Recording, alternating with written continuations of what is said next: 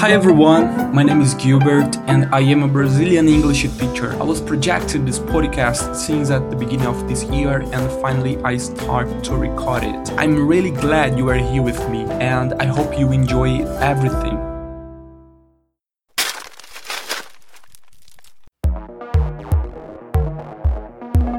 My objective is to discuss about minimalism and how this lifestyle can help you to discover a better way to live with a minimal material life. When we live in this way, with less, we can have more time to feel the small things that usually we don't see in our routinely busy days. Today, I feel that my life is better than some years ago, and the reason of this, of course, is because I'm wasting less time with wrong things, with things that don't matter to me, to my life, such as accessing social media all the time, spending a long time choosing clothes on my wardrobe, and discovering in the end that I don't like no one I've had there. I'm living my present day by day with my family, my friends, creating new relationships, investing more time in traveling to nowhere or doing nothing on my sofa. This is my lifestyle. If you are looking for something like this, prepare yourself and welcome to Minimizing You.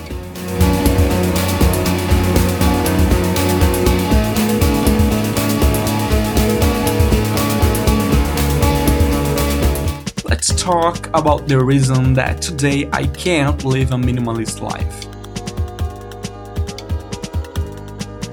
I decided to become a minimalist when I leave my home to live with a friend of mine. During lonely days, I realized that despite the fact I've had a lot of friends on my Facebook, a lot of followers on my Twitter and Instagram, I was alone. Only thing I've had in that moment was my cell phone, my laptop, clothes, but none of these things matter when you are alone. I wasted too much time with virtual relationships. I wasted hours, days, and nights of my life. But when I've needed someone with me, the one was there. And I discovered the website livemorewithless.com. Since that moment, I couldn't see that everything we needed to be happy are good friends and invest more and more time with our family and enjoy these moments. I confess that it's not simple to change yourself, but I needed to say to you that it's possible.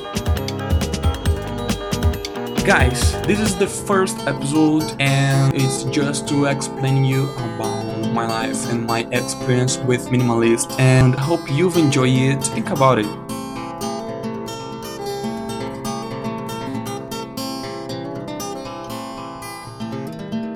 You want to change as I change it, follow this podcast and me. I promise to help you with this lifestyle. You will be able to feel this. So, see you on next podcast. It was a really, really, really pleasure to have you here with me. If you wanna to know more about me, the website is minimizingyou.blogspot.com. There you'll find everything about my social media and how to contact me, my email, and so on. So, see you around.